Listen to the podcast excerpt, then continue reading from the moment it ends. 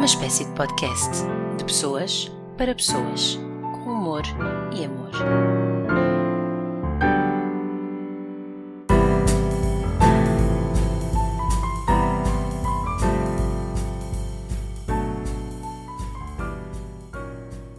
Olá, Constança, bem-vinda. Obrigada por estares aqui comigo para falar sobre burnout e que é um esgotamento nervoso. Obrigada por teres aceitado o convite. Olá, Mara, obrigada. Obrigada por me teres convidado. Eu acho que é um tema que é mesmo muito importante atualmente falarmos, porque, como tu sabes e como também já referiste, uh, há cada vez mais pessoas que são diagnosticadas com este síndrome. Vamos começar por explicar o que é, que é um burnout. Um burnout é, é, ou o síndrome de burnout é caracterizado pelo esgotamento físico e mental associado ao trabalho. Constança, tu foste diagnosticada com burnout recentemente. O que é que nos leva a esse sítio? Uh, em que ponto é que te percebes que algo não está bem e que te levou a esse, esse sítio mental tão delicado? Olha, eu acho que depende muito de cada pessoa. No meu caso, eu só percebi que estava com burnout quando aquilo já estava, quando a situação já estava bastante grave. Um, eu percebi a conversar com uma colega minha que realmente não estava bem, que aquilo que sentia, que era sobretudo exaustão emocional, física, uh, não tinha vontade de fazer nada, não tinha um, vontade sequer de conviver uh, e, sobretudo, sentia que estava a procrastinar e a falhar no meu trabalho. O que, na verdade, é um dos síndromes, quando nós começamos a procrastinar no, no nosso trabalho, uh, e é uma procrastinação que não é preguiça, que é bastante diferente, eu acho que é, é aquilo que nos leva. E, e, na verdade, foi mesmo a conversar com uma colega minha que passou pelo mesmo, que eu percebi que alguma coisa não estava bem e no dia a seguir consegui uma consulta de, de um psiquiatra uh, que me diagnosticou e disse uh, vais baixa. Uh, tens, de uma, uma, tens de colocar uma baixa médica já, muito rapidamente, porque tu não estás bem e podes atingir um ponto muito perigoso. E a verdade é que foi de um dia para o outro que tive que deixar o meu trabalho, tive que mudar a minha vida e tive que parar. Aliás, tive que aprender a parar. Porque eu acho que é, hum, que é aquilo que é mais complicado, é aprendermos a parar. Pois, uh, com o ritmo frenético do, do, dia a dia, nós sabemos que o nosso mercado de trabalho é é muito propício a, a burnouts e, e a esgotamento de nervosos por causa de, do ritmo de trabalho. E acho que em Portugal ainda há muito a cultura de quanto mais trabalhares, melhor profissional és, quanto mais horas tu uhum. fizeres e se estiveres sempre on, estás sempre no hustling, no grinding e eu acho esses conceitos muito, muito perigosos Diz uma coisa. São datados, sabes? Sim, sim, sim, são, são datados, são arcaicos, até porque cada vez se fala mais no balanço entre trabalho e a, e a vida pessoal. Um, uhum. Eu acho que a Genesi também, também vai mudar um bocadinho isso, mas já lá vamos. Quais é eram os principais sintomas que tu tinhas, que conseguiste facilmente identificar depois de seres diagnosticado? Ou seja, coisas que se calhar te pareciam isto do burnout às vezes parece-nos tudo muito natural ou, ou, a gente não pensa muito sobre isso porque estamos tão absorvidos no, no contexto e quando percebemos que há uma coisa está errada, se calhar começamos a, a identificar as... Com, com, o passar do tempo e com o tratamento tu vais conseguindo perceber e a perceber daquilo que sentias. Para mim, no meu caso, era muita procrastinação, não me conseguir focar em tarefas, uh, perda de memória, não, não me conseguir lembrar de coisas muito simples e muito básicas. Um, a falta de convívio social, não tinha vontade de sair de casa. Durante um mês estive bastante isolada, não via amigos, não, não jantava fora. Um, também senti a perda de apetite, do stress, cansaço extremo, com coisas muito básicas, sentir-me extremamente cansada, e isso foi, por exemplo, um sintoma que me durou muito tempo. Ou seja, até há bastante pouco tempo eu sentia-me cansada e muito, muito cansada com coisas, por exemplo, ter uma aula de manhã. Uh, era algo que o resto do dia não conseguia fazer nada. Eu acho que são sobretudo os sintomas principais, a falta de concentração, uh, não te conseguis se concentrar em coisas muito simples, e eu acho que é sobretudo isso. Pois o burnout às vezes acaba por, eh, por ficar um pouco associado, não falo isto do ponto de vista clínico, porque não, não, não sei nada do assunto, não sou especialista do assunto, mas pela experiência que eu tenho, uh, é que fica um pouco associado também a, a, a um quadro depressivo uh, esse isolamento e, e não sei se tu te sentias apática, sem vontade, parece que perdeste a fé na vida, nas coisas, não, nada te interessa, nada te entusiasma, nada te, nada te estimula, parece que tudo é super aborrecido e entediante. E... Sim, completamente. Completamente. Uh, sabes que eu acho que ia, ia falar com os meus pais, porque o meu pai é psiquiatra e a minha mãe é psicóloga, Uh, e fiz uma série de vídeos no TikTok que era precisamente sobre isso, que às vezes é difícil uh, para as pessoas conseguirem distinguir a depressão do burnout, porque têm quadros bastante semelhantes. A verdade é essa, porque aquilo que tu dizes da apatia, de nada te interessar, de não teres vontade de fazer nada, de sair de casa e ser hum, completamente irrelevante aquilo que estás a fazer, um, é um dos, do, dos síndromes do, do burnout, é a falta de vontade de viver. Sim, há uma descrença, não é? E, e nada, nada hum. interessa, é tudo muito, muito aborrecido. É, e eu é numa... seca. É tudo uma seca. Numa dessas não. fases em que estive também mais, mais esgotada mentalmente, uh, eu sentia que era uma frustração, porque eu sempre fui uma pessoa super entusiasta com tudo e comecei-me a perceber que, que estava desacreditada de mim, dos outros, da vida. Parecia que, que me arrastava ao longo dos dias e estava ali só a sobreviver, não estava realmente a viver. E que procurava é, é coisas. Eu procurava é, coisas que me, Pois, eu procurava coisas que me entusiasmassem, que me fizessem sentir alguma coisa, porque precisava daquele, daquele, daquela injeção, daquele, exatamente, e era tudo super aborrecido, e coisas que antes me entusiasmavam imenso passaram a ser só nhé. E, é, é. e é, é perigoso e é, é super triste quando tu, quando tu estás nesse sítio. É, e não tens força, sabes? Aquilo que eu senti era, imagina, eu fotografei uma campanha da minha marca quando estava no pico do burnout porque precisava de a fotografar, porque se eu não o fizesse, ninguém o iria fazer por mim. E não tinha vontade, não me interessava. Sabia que eu tinha de fazer porque precisava de conteúdo para as redes sociais, ia para um sítio que fotografar que eu queria fotografar, mas não me, se não tivesse tido uma equipa a ajudar-me a fazer isso, eu não teria feito sozinha porque não o conseguia, não me entusiasmava, não, não me dava vontade fazia porque tinha de fazer. E acho que quando estás com burnout, fazes as coisas porque tens de fazer e não porque te apetece fazê-las. Mas sabes que eu acho que é, realmente os, os sintomas começam a passar quando realmente paras.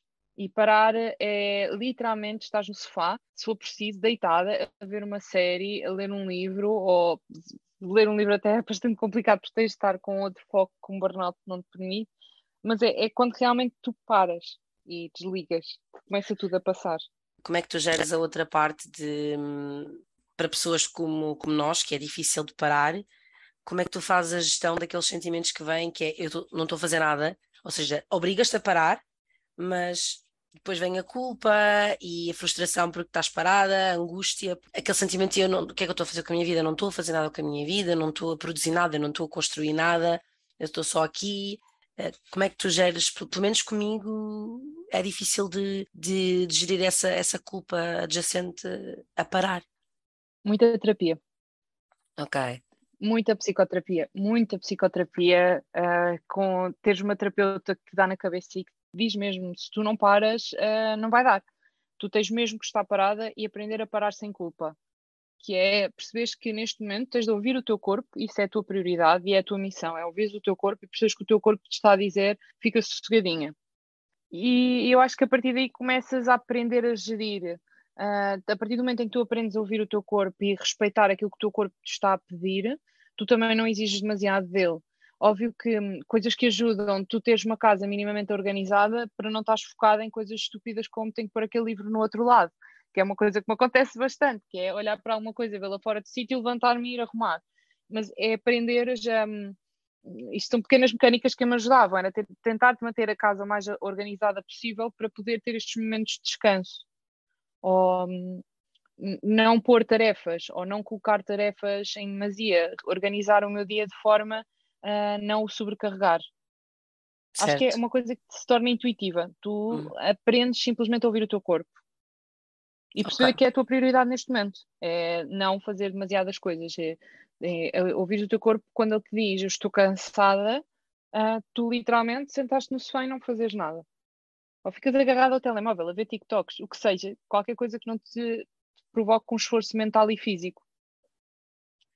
Não, mas não é fácil contrariar isso, não é? Porque, até porque nós vivemos não. numa sociedade em que, em que o parar ou estar de férias ou não fazer nada ainda é visto como, como um pecado. Eu não acho é? que é, por exemplo, no meu caso, eu tenho dois trabalhos diferentes que eu até há pouco tempo nem sequer os assumia como um trabalho. E aí estava o meu problema também na, na cura do burnout. Eu não assumia a minha marca de joias como um trabalho e não assumia na minha cabeça que ser influencer também era um trabalho. Ou seja, sentia-me culpada nos meus tempos livres, já que aquilo era um hobby, não estar a produzir um, para as duas coisas. Uma coisa que me ajudou foi a aprender a categorizar e a dizer aos outros porque eu acho que é sobretudo quando tu começas a expressar e a dizer aos outros um, que estes são os meus trabalhos, este é o meu horário de trabalho e aprender a, a não me sentir culpada que nos momentos em que eu estou parada não esteja a produzir para eles, porque já produzi para eles noutro momento do meu dia. Estás a perceber? Sim, sim, sim. estou a fazer muito sentido. Não, eu acho que tu, por exemplo, no, no, teu caso, imagina, se tu assumires que o teu podcast, porque é uma coisa que dá trabalho e dá-te retorno, uhum. uh, no sentido dá-te views, dá-te, tens objetivos, se tu assumires que o teu podcast é um trabalho, uh, não te vais sentir culpada que nos teus momentos de descanso não estejas a fazer nada por ele. Exato. Sim, percebo. Uh, no meu caso é isso, eu aproveito os tempos em que não estou a fazer nada uh, e os momentos de descanso para rentabilizar, para fazer alguma coisa, porque como é, como é um hobby, não é? Como é uhum. um, uma coisa que fazemos porque gostamos, uhum. aproveito esses tempos de descanso que se calhar devia estar efetivamente a descansar para, para estar a pensar em conteúdo, para produzir, para pesquisar sobre as pessoas que, que me interessam, para escrever tópicos de conversa, para estudar os assuntos. Uh, portanto, isso parece-me interessante, que é ao assumir aos outros que aquilo é de facto um trabalho, acabas por tu própria também ficar alinhada com, com essa. Sim, imagina, são coisas que tu gostas de fazer e que eu gosto de fazer, mas quem diz que um trabalho não pode ser uma coisa que tu gostes realmente de fazer? Uma coisa que tu gostas muito de fazer pode se tornar facilmente o teu trabalho, porque dá trabalho e tens de alguma forma algum retorno com ele, mesmo que não seja um retorno financeiro, um retorno monetário, pode ser um retorno de likes, de cliques, de visualizações, do que seja, mas é algo que te dá trabalho fazer, ou seja, é um trabalho. Uma coisa que ajuda então é definitivamente é organizar o teu dia para te incluir no teu dia esses momentos para fazer esse trabalho, sendo que não deves pôr uma pressão exagerada sobre ele e que tem que fazer e tem que fazer hoje, e assumires que tens momentos do teu dia que são momentos para descansar, para fazeres outro tipo de atividades, que seja estar a ver televisão, uh, estás com o teu companheiro, um, ouvir música, o que seja, mas assumir no teu dia, planear momentos de descanso, momentos de lazer em que não tens culpa e momentos de, de trabalho. Mas atenção, eu só percebi isto há mesmo há uma semana na minha última consulta de terapia. Aquela coisa de que o que nós, a gente acredita no que nós dizemos a nós próprios, não é? E, e às vezes uhum. temos imensas crenças uh, limitadoras e achamos que, que, que, o mundo está feito ou organizado de determinada forma, ou que as pessoas são assim, ou que pronto, são as nossas crenças e, e, tudo muda com a conversa que, que nós temos connosco, connosco mesmos. Acho que, que essa, essa percepção começa contigo a dizeres aos outros, a verbalizares, não é? Sem dúvida. Que aquilo é o teu trabalho também. E até para dizeres aos outros, estabeleceres esses limites, que, que aquilo é o teu trabalho e tem limites e tem horários e tem que ser respeitado dessa forma, não é? Sem dúvida, sem dúvida descobri uma coisa muito interessante. Uh, o burnout entrou oficialmente na lista da Organização Mundial de Saúde e passou a ser reconhecido como uma síndrome crónica só no dia 1 de janeiro deste ano, 2022. No teu processo de burnout e recuperação, que, que eu acho que isto é uma recuperação lenta e prolongada, e sentiste algum estigma e falta de informação relativamente às doenças mentais, nomeadamente esta coisa do, do burnout? Achas que o mercado de trabalho está sensibilizado para estas questões, que as pessoas estão sensibilizadas, que acreditam este tipo de problemas? Olha, a verdade é que senti muito estigma da minha uh, entidade patronal porque uh, não aceitou de facto que eu tivesse um burnout, não conseguiram compreender uh, porque é que eu tinha um burnout, achavam que era eu, Constança, que estava a falhar no meu trabalho, uh, não reconheceram que eles realmente tiveram peso um, tipo, pronto, neste, nesta minha doença, uh, e muitas pessoas da minha volta também não aceitaram, não perceberam, e sobretudo o que eu sentia é que as pessoas achavam que um burnout se cura num mês. Há tanto, tanto desconhecimento da doença que as pessoas acham que um burnout passa num mês, que não te deixa uh, repercussões para o resto da tua vida, porque deixa. Deixa mesmo repercussões para o resto da tua vida. Então as pessoas acham que, ah, já tiveste um mês de baixa, já podes voltar a trabalhar já tiveste um mês de baixa, já podes voltar a procurar de trabalho. Estão-me sempre a perguntar, então mas já arranjaste um novo trabalho? Já ainda andas à procura? E eu tenho que responder, ponto número um, eu já tenho um trabalho, que é a minha marca, uh, e é nisso que eu me quero focar agora, não quero trabalhar para outra entidade, quero trabalhar para mim própria. E ponto número dois, durante até há bastante pouco tempo, de facto, eu não estava preparada para voltar a trabalhar, porque sentia-me ainda muito exausta.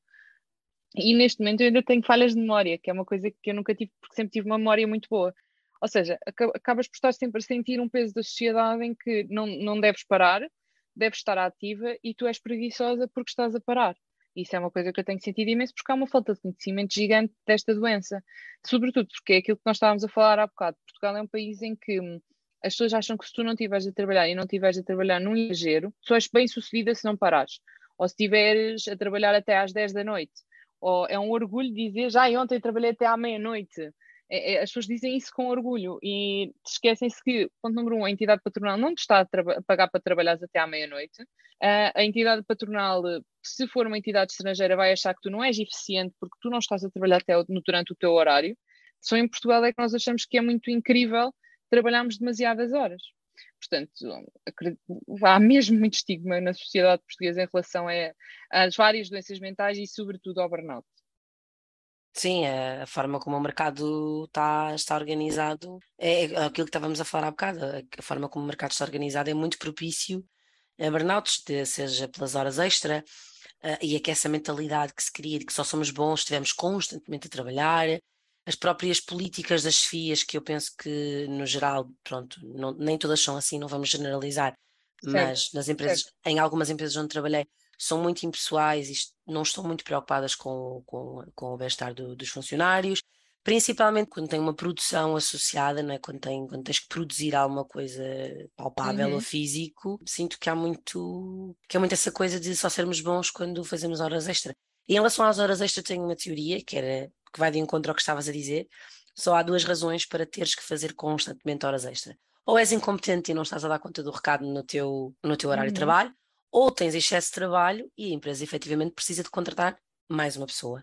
Mas essa é a mentalidade do nosso, do nosso mercado, do patrãozinho português que, que ainda acha, que, que ainda pensa, que ainda sente que trabalhar muito faz-te um, um bom funcionário. E uma que... grande pessoa, um bom funcionário, uma pessoa que veste a camisola. Sim. Eu acho que a Gen Z está mais, uh, digamos, aware, não é? Mais uh, aberta para essas doenças mentais causadas pelo trabalho. E eu sinto que a postura deles relativamente ao balanço vida profissional e vida social é mais saudável. Que eles estão mais focados, ou seja, que a vida deles não gira toda em torno do trabalho, como nós millennials ainda temos essa, essa coisa de carreira, carreira, trabalho, trabalho, e eu acho que eles já estão mais preparados para e já exigem mais ter um balanço mais saudável entre a vida social e quererem ter tempo de qualidade. O que é que tu achas? Ah, eu concordo totalmente. Os genes, isto é uma coisa que eu adoro e acho fascinante ao contrário de nós millennials. Nós millennials temos medo de falar temos medo de dizer ao patrão uh, precisamos contratar uma nova pessoa, porque temos medo que nos achem incompetentes, temos medo, pensamos demais, fazemos muito overthinking. A Gen Z não, a Gen Z não tem medo disto tudo. E eu acho isso fascinante, porque realmente eles estão corretos. Uh, eles não admitem que ninguém os pise, eles não, não, não estão à espera de nada, eles simplesmente falam. Óbvio que nós estamos a generalizar o tema uh, e a generalizar as gerações. Óbvio que deve haver millennials que não são assim, deve haver Gen que não são assim mas eu sinto muito por aquilo que vejo na internet, no TikTok e de Gen que tenho à minha volta, é que hum, eles não se ficam. Eles dizem, e isso é fascinante, porque acabam por realmente ganhar qualidade de vida e qualidade de tempo. Eles não, e, e eles sabem que se num sítio, não se, se estiverem a trabalhar num sítio que não tem condições boas, eles sabem perfeitamente que conseguem gerar o seu próprio emprego ou ir para outra entidade patronal que hum, que lhes dê melhores condições. Enquanto nós millennials temos mais receios, até porque vivemos de uma sociedade e de uma geração que é dos nossos pais que nos pôs um peso em cima de definirmos outros tipos de objetivos de vida, ou seja, eu acho que nós viemos muito com aquele peso de que tínhamos de arranjar um bom trabalho antes dos 30, tínhamos de casar e três filhos antes dos 30, e aos 40 tínhamos uma vida super estabilizada, onde já tínhamos uma casa comprada, tínhamos um carro, tínhamos outros tipos de objetivos de vida, que já não são realistas e que já não fazem sentido. E eu acho e é isso tudo que nos faz um, ser como somos e temos mais medo de dizer as coisas porque temos medo de perder o tal emprego que nós achamos que é de sonho, mas que pode não ser.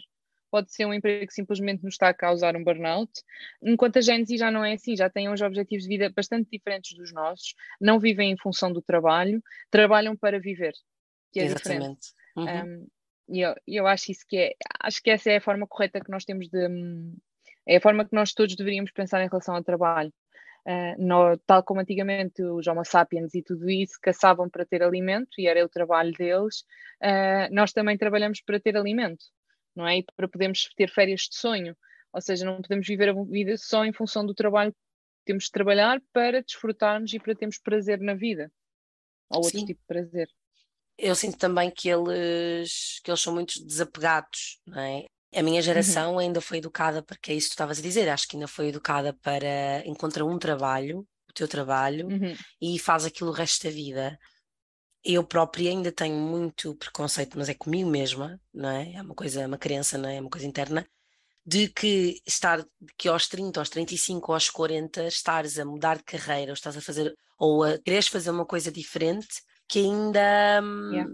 que não, não é suposto ser assim. Na minha cabeça ainda ainda há esse. O conceito é esse, não é suposto ser assim, é suposto tu descobrires o que é que tu queres fazer aos 20, 21, 22. Que, quem é que sabe o que é que quer fazer aos 20, 21, 22? Ninguém. É ninguém, nós não sabemos quem somos. Eu acho que tu só sabes mais ou menos quem tu és por volta dos 30 anos e, e ainda estás na, na fase da descoberta.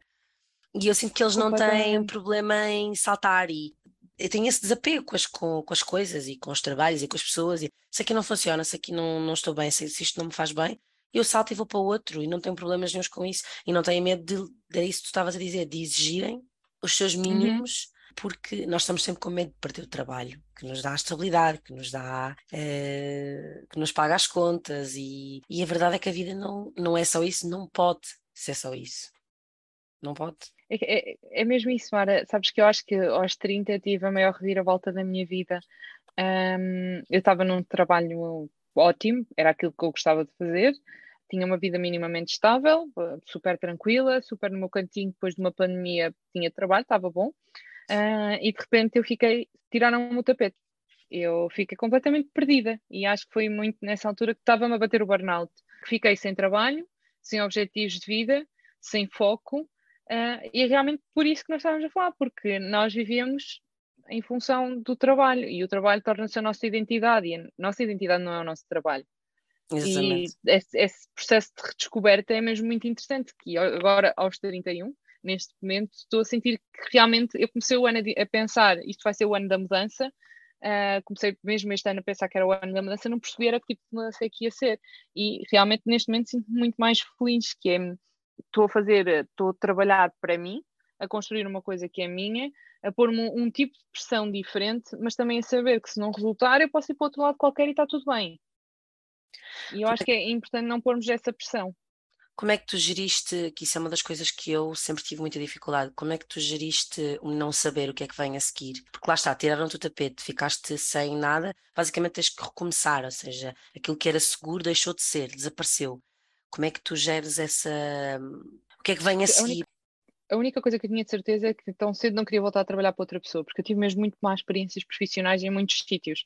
Tive, já, já tive uma experiência pronto, grande, que é bom, uh, mas tive muita, muito grande parte dela não foi positiva. Não sobre o trabalho que eu fazia, porque eu gosto mesmo de ser relações públicas uh, e trabalhar em marketing digital, mas sobretudo pelas entidades empregadoras. E então eu tinha essa certeza, queria construir algo meu. A verdade, uma coisa que me ajudou é que há uns meses antes já tinha começado a minha marca de joias, que era uma coisa que eu gostava de fazer, gosto muito de joalharia, e então tinha algo a que me agarrar nesse sentido. Aquilo que eu tinha a certeza é que nesse momento foi pensar, ok, uh, isto é a melhor oportunidade que a vida me deu para agarrar algo que eu já tenho, mas que é pequenino e que eu não tinha tempo para me dedicar a ela e tornar disso a minha profissão principal isso e obviamente o ser influencer que também é outra coisa que me dá, criar conteúdo já é outra coisa que me dá bastante gozo. Ou seja, ter esse backup acabou por ser uma grande ajuda. Mas isto é o meu caso, já tinha, já tinha encontrado algo que eu gostava de fazer e que eu queria continuar a fazer. Pegaste ter naquilo... esse backup ajudou-me. Sim, pegaste em coisas que já, que já existiam na tua vida e que já eram importantes e que uhum. se calhar não tinhas tanto tempo para elas, passaste-as para o plano principal lá, não é? E passaram a ser o trabalho, o teu trabalho. Sim. Depois de um Mas atenção, foi um processo que demorou, Mara. Atenção, não foi tipo do género, entrei em burnout, entrei de baixa, uh, perdi o emprego e já sabia que ia fazer isto. demorou, levou tempo até perceber que era mesmo isso que eu queria fazer. Ah, okay. e, e, é o tempo que tu tens do teu luto do, do, do trabalho anterior. Uh, porque primeiro tens de fazer um luto do trabalho onde estiveste ou que perdeste. O que eu sinto é que um, as próximas etapas são sempre quando tu não sabes. Por exemplo, eu tenho muita dificuldade em, em aceitar que não sei para onde é que eu vou, porque normalmente eu sei uhum. sempre para onde vou ou o que é que eu quero fazer a seguir ou para onde é que eu vou a seguir. Quando eu não sei o que é que vou fazer a seguir, isso assusta-me. Ok, que é um mundo de possibilidades, mas. E depois há aquela coisa do, do FOMO, não é? E estás sempre com medo de estás a perder alguma coisa e o tempo passa e a idade avança e o que é que tu estás a perder e o que é que tu não estás a conseguir fazer. Um, e depois sentes-te incapaz, sentes-te frustrada, sentes-te angustiada, sentes-te assustada. Obviamente. E acho que esse processo também não, até porque nós somos animais de rotina, não é? Nós, seres humanos, somos animais de rotina, nós gostamos de ter certezas. Pois. A gente tem certeza, gostamos de ter certezas. Uh, portanto, acaba por ser complicado, mas eu acho que o importante primeiro é realmente parar. Aprender a parar. E depois o resto, o resto vem. Vais descobrindo as respostas com, com o tempo. Com o tempo. Depois de um burnout vem o quê? Como é que foi, como é que é a recuperação uh, neste processo de encontrar de novo, não é? Porque foi isso que aconteceu. Quais foram os desafios que tu sentiste que foram maiores? Acho que é a tristeza, porque te sentiste completamente perdida, porque te sentiste impotente, incapaz, uh, a solidão, sobretudo, porque hum, é tal coisa, não há muitos burnouts diagnosticados, nem toda a gente percebe que tem um burnout, e acabas de sentir sozinha no processo porque realmente as pessoas que estão à tua volta não estão a perceber, elas estão lá, estão contigo, uh, mas não estão a perceber nem a sentir aquilo que tu estás a sentir. E, só quem passa por um burnout sabe o que é que é sentir um burnout. Portanto, eu, eu senti-me sozinha. O que me ajudou a ultrapassar a solidão foi fazer vídeos para o TikTok sobre isso, porque percebi que não estava sozinha, que havia muito mais gente a passar pelo mesmo. Incapacidade, não conseguiste fazer coisas, sempre consegues sair de casa, mas realmente tens de perceber que isso são. Ah, e luto. O luto do antigo trabalho. Imagina, eu durante meses sonhava com o meu trabalho todos os dias. Era completamente surreal. Eu, todos os dias sonhava uh, que tinha acontecido alguma coisa no meu trabalho.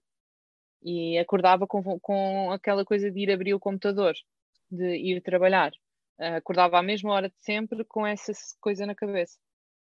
Uh, que rotinas é que adotaste para não voltares a esse sítio, na tua opinião, e segundo aquilo que resulta para ti, para que não acordasses todas as manhãs com aquela primeira sensação de tinhas que exatamente tinhas que ir trabalhar? Olha, eu acho que foi sobretudo dar tempo ao tempo. Uh, esperar que esperar, não pressionar uh, e deixar fluir. É muito deixar fluir. Não, não pôr pressão sobre ti mesma, uh, não fazer overthinking e muita terapia. Eu acho que eu, eu, estou sempre a sublinhar isto porque eu acho que ainda há muito estigma da questão de tu ir a um terapeuta ou ir a um psicólogo ou o que seja, mas é uma coisa que ajuda muito. Porque acabas por falar e expressar-te. Eu sou uma pessoa que tem muita. Eu falo muito, falo muito nas redes sociais, falo muito em todo lado, mas eu não falo muito sobre mim e sobre aquilo que realmente sinto e aquilo que vai dentro de mim. E, e, e principalmente para pessoas que têm dessa dificuldade, como eu tenho, a fazer terapia ajuda muito, porque é durante uma hora tu és obrigada a estar, obrigada ou estás a pagar para falar sobre ti. E, ou seja, esses momentos de evitar informação ajudaram muito, porque ajudaram a tirar uh, toda essa energia e todos esses pensamentos dentro de mim a expressá-los. Ou seja, terapia ajudou muito. Um, e temos de desmistificar esta questão de ir a um terapeuta. É simplesmente tu estás a pagar alguém durante uma hora para ouvir as coisas da tua vida que não queres falar com mais ninguém. E está uhum. ótimo e é maravilhoso. E essas pessoas também te ajudam a encontrar mecanismos. Eu acho que foi muito isso. Uh, e é aquela, a tal questão que voltamos ao, ao, a um tópico anterior, que é uh, falares com pessoas uh, que estão a perceber aquilo que tu estás a passar.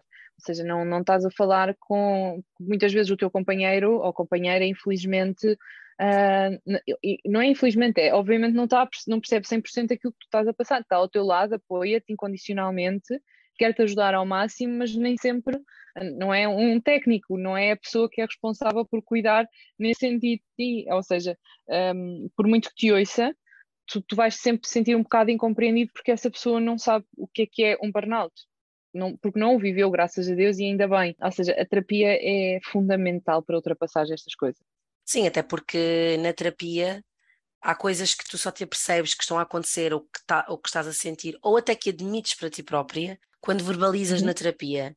E eu costumo dizer que há coisas que eu digo na terapia que eu não consigo dizer a mais ninguém, inclusive eu não consigo dizer para mim mesmo em voz alta. E quando uhum. naquele espaço seguro, aquilo permite-te, aquele espaço permite-te ser 100% honesta contigo, principalmente. E essa coisa dos Sem companheiros dúvida. não. Eles estão a fazer o melhor que conseguem, só que eles não têm ferramentas para, para gerir aquilo, porque eles próprios também não estão a saber o que é que, o que, é, o que, é que eles podem fazer para, para te ajudar e o que é que eles podem, o que é que eles podem contribuir, só te podem ouvir, né? Porque. porque tu, no momento, tu nem sabes o que é que tu queres para ti. Tu, tu, tu estás tão perdida que tu nem sabes. Ou seja, tu não consegues pedir ou expressar-te com o teu companheiro ou companheira para ele te ajudar. E ou seja, essa pessoa também tem um, também se sente impotente um, por não conseguir fazer mais por ti, que não tem que fazer, porque já faz muito ao estar ao teu lado. Eu acho que já isso já é o suficiente. Eu acho que também é preciso aceitar, uh, porque nesse processo há dias bons, há dias uh, relativamente bons, não é? Não são incríveis, mas são bons comparado uhum. com, com, os restantes. Há dias muito maus. Eu acho também é importante aceitar, e eu comecei a aceitar com o tempo uh, esses dias, porque eu tinha muita dificuldade em, em aceitar que, que vais ter. Às vezes eu acordava e, e sentia-me daquela forma, não sei, de certeza que tu me entendes, que sentes aquela tristeza, aquele cansaço, é uma tristeza uhum. muito grande, é mesmo, é, é mesmo, estás triste. E se te perguntarem porque é que estás triste, tu não sabes. Então eu passei a aceitar que vai ser só um desses dias. Então, às vezes, uh, o meu marido perguntava-me: então, estás triste porquê? Eu não sei, hoje estou triste, vai ser um daqueles dias, ou hoje vai ser um daqueles dias, portanto, mais vale aceitar e, e amanhã é outro dia. Uh, essa parte. Da e eu acho que é uma coisa que a minha psicóloga também me disse há pouco tempo para fazer, que eu achei muito giro, um, é basicamente definir um plano de contingência com o teu companheiro ou companheira. Uh, e eu achei esta palavra, adorei. Adorei porque sou uma pessoa também de mecanismos e de definir, eh, porque faz parte do nosso trabalho. Tanto o meu como o teu temos planos de contingência, portanto achei que fez todo sentido, que é, basicamente, tu tens um plano de, defines um plano de contingência com o teu companheiro ou companheira para te ajudar nesses dias. Uh, e para essa pessoa não sentir que tu estás triste por algum motivo relacionado com ele, porque não estás. E essa tristeza que tu falas, eu ainda assim, há dias que eu acordo e estou estupidamente triste, sem motivo algum, uh, ou sem motivo que eu consiga entender, simplesmente estás triste. Um, e acho que é muito importante tu definir um plano de contingência um, para que nesses dias a outra pessoa também não fique triste por tua causa ou que não sinta que é por causa dela que estás triste, porque não é. E na prática esse plano de contingência pode ser o quê? Assim, não precisas de contar o teu, porque isso é uma coisa muito pessoal, mas assim, um exemplo prático, o que é que pode ser? Acho que pode ser qualquer coisa. É, por exemplo, imagina, uh, se, pessoa, se, tu és uma pessoa que gosta de espaço, outra pessoa perceber que se calhar nesses dias tu precisas de espaço, uh, ou precisas estar um bocadinho sozinha, ou então não, ou então pode ser o oposto e podes precisar de ir comer um gelado, uhum. ou um, podes precisar de ir passear na praia, é teres uma medida que se possa tomar quando tu te sentes assim, que torne o dia melhor para os dois. Ok, isso é muito giro. Isso Eu é muito, que é muito super giro. importante porque uma relação são duas pessoas, não é? Somos dois Sim. e somos. E acho que numa relação é importante, para além de, de seres um companheiro para a vida ou um companheiro para o tempo que estiverem juntos, um, aquilo que eu sinto na minha é que, por exemplo, o meu namorado é o meu melhor amigo.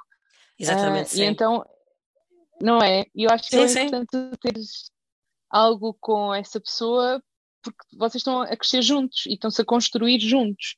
Ou seja, é importante terem este género de mecanismos para dar auto, de, hum, em que um pode ajudar o outro.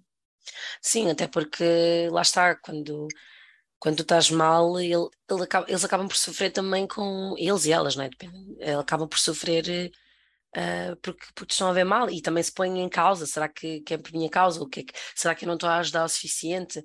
Será que, que eu posso fazer mais? Isso também, também não é um sítio, também não é um sítio muito fácil para eles e também vem alguma frustração porque eu sei que, que, por exemplo, o, o Diogo às vezes não sabe como havia dias em que ele não sabia o que é que havia de fazer, como é que havia de gerir a situação, porque, porque efetivamente eu estava muito triste, ele queria me ajudar e sentia-se impotente porque não conseguia fazer nada. E lá está, às vezes eu precisava uhum. só de chorar uh, e de ele estar ali a ouvir-me a chorar, basicamente, e pronto, e depois respirava fundo e, e seguia, mas. E segue. E segue, mas, mas... mas eu acho que é, é bom isso. É, e eu acho que o João também passou um bocadinho pelo mesmo, principalmente um, no início, em que ele não sabia bem o que é que, o que, é que havia de fazer por mim, para ajudar. Eu acho que, sobretudo, e isso e a comunicação, é falarmos. Acho que é muito importante numa relação, é sermos mesmo transparentes e honestos. Um, e houve um momento em que eu lhe disse: Olha, eu não consigo procurar outro trabalho, eu não quero encontrar outro trabalho neste momento, eu não quero fazer entrevistas de trabalho, não quero procurar, e eu preciso que hum, durante um tempo não falemos nem de trabalho, do meu, nem do meu futuro profissional, nem de como eu me sinto. Eu preciso só que me deixe neste momento viver. Não falemos do burnout. E foi uma coisa que me ajudou. E quando eu consegui voltar a falar sobre isso, falamos. Isso é super importante, que é esses, né, esses pequenos tópicos de vamos aqui definir uma estratégia para que eu possa Sim. atravessar este, este, este espaço e para que seja também melhor para ti, não é? Porque porque uhum. se calhar ele, lá está, a comunicação é, é, fundamental, porque se calhar achava que falar contigo sobre o assunto ia ajudar-te a desabafar ou a gerir, e se calhar tu não Sim. precisavas de falar, tu só querias uh, viver e, e, ser aberto e ser honesto. E descansadinho. exatamente, e eu também sentia isso, que era tu precisas de ser vocal e de ser uh, direto com aquilo que tu precisas, e eu preciso disto, é isto que me vai fazer uhum. sentir melhor porque a outra pessoa não, não faz a mínima ideia do que é que tu estás a sentir e muitas vezes eh, quer ajudar, mas só faz pior, porque não, é, não sabem. Portanto, é mais sem fácil. Dúvida, sem dúvida. Se lhe disseres o que é que, do que é que tu precisas. Sem dúvida. Nós às vezes não reconhecemos o problema, não é? Era aquilo que nós estávamos a falar, que estamos demasiado distraídos a trabalhar e a nossa identidade passa pelo trabalho, então estamos a tentar sobreviver, não é? Quais é que dirias que são assim as maiores red flags que identificam um burnout. Assim, para quem nos está a ouvir e que se calhar está a passar por um burnout e não sabe que está a passar por um burnout, poder olhar para dentro e pensar, ok, se calhar eu faço check em imensas destas coisas, se calhar devia ver o que é que, que, é que se passa. Olha, uma coisa que eu fiz um TikTok até exatamente sobre esse tema e convido-vos a todos a irem a uma TikTok com o Firmino que tem lá os cinco uh, maiores red flags, que eu agora não me estou a lembrar de cor, mas posso falar daquelas que eu senti.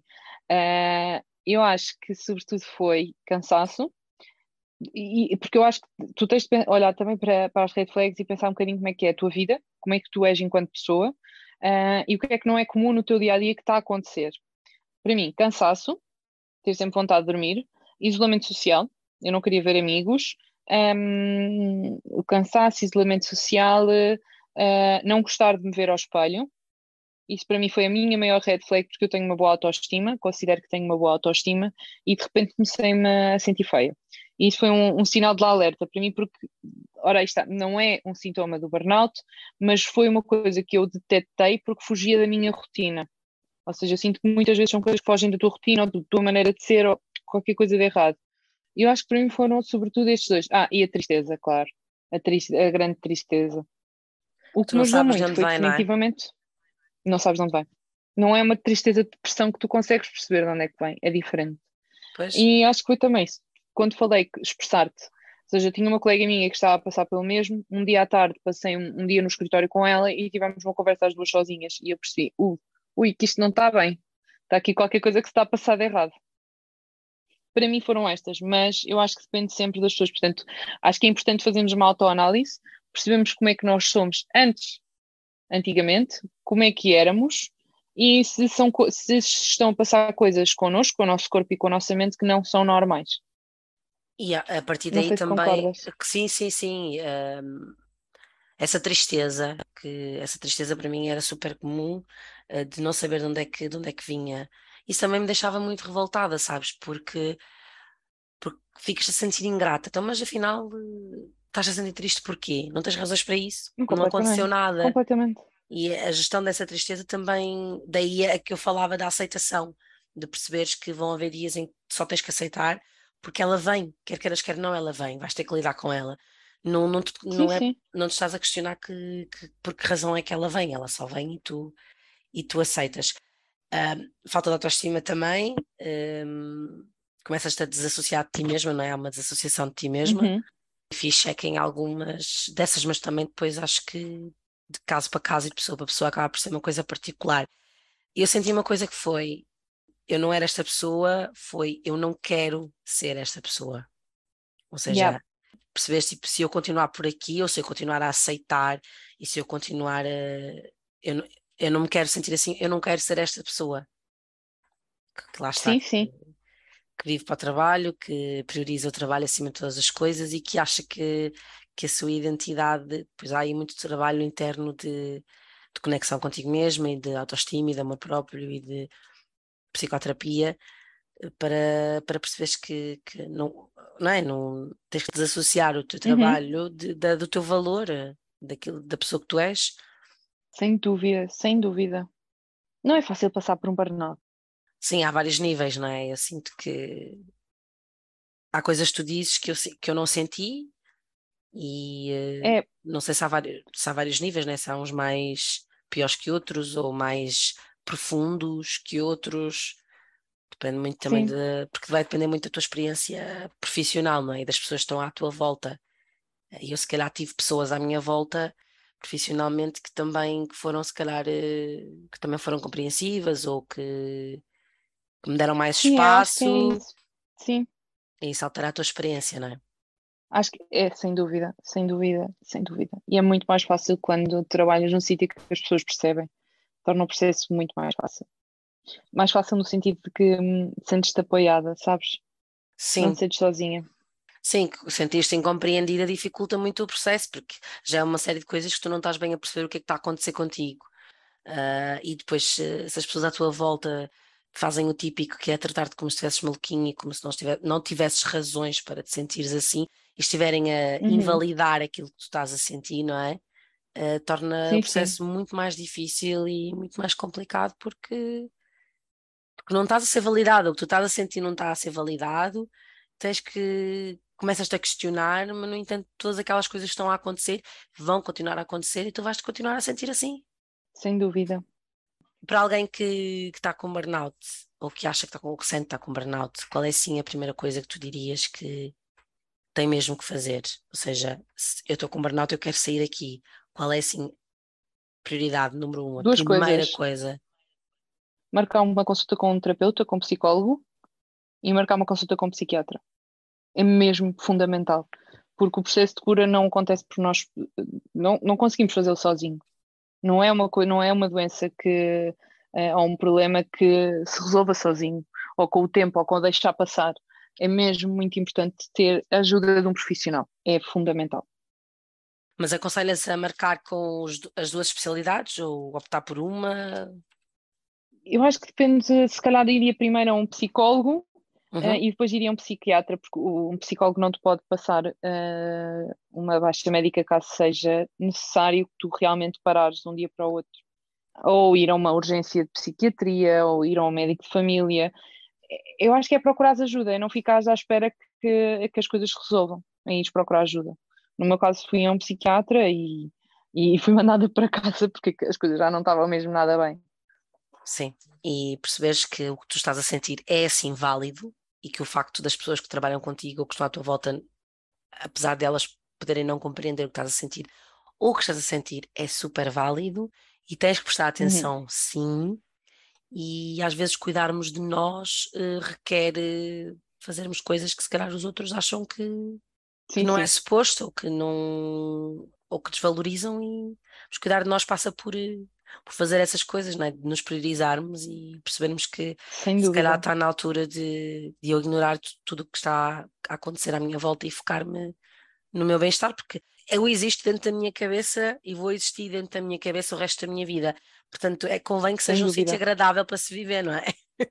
Sem dúvida, é literalmente o que tu acabaste de dizer. É literalmente o que acabaste de dizer, é mesmo isso.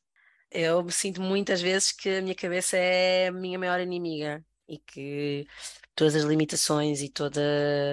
porque é uma confusão e se o sítio não está arrumado, se não está tranquilo, uh, não, não, estás, não estás tranquila, não estás descansada, não estás. não és feliz. E é e a vida é isso, não é? É suposto, o que é suposto é sermos felizes. Não estamos cá para trabalhar, nem estamos cá para. Para sermos felizes. Que bela sermos... conclusão. Exatamente. Constança, muito obrigada. Uh, muito obrigada. É bom não nos sentirmos sozinhos no processo. Eu depois vou deixar o TikTok da Constança, o Instagram e todas as redes dela para vocês poderem ir ver uh, os conteúdos que ela tem sobre o assunto e outros também, que ela tem muitos giros e muito interessantes. um, que és uma pessoa muito vocal em relação a questões que eu, que eu acho importantes e acho que o papel de influencer também pode ser isso, também pode cri ser criar uh, awareness não é? sobre, sobre as temáticas que são importantes. Portanto, muito obrigada por falares de, de burnout, que eu não vejo muita gente nas redes a falar sobre isso e acho importante porque é cada vez mais comum, mas as pessoas não se apercebem. É obrigada, Mara. Obrigada pelo convite e por dar voz a temas tão importantes como o burnout. Obrigada. Obrigada eu. Beijinhos. Obrigada, Constanção. Muito obrigada. Beijinhos.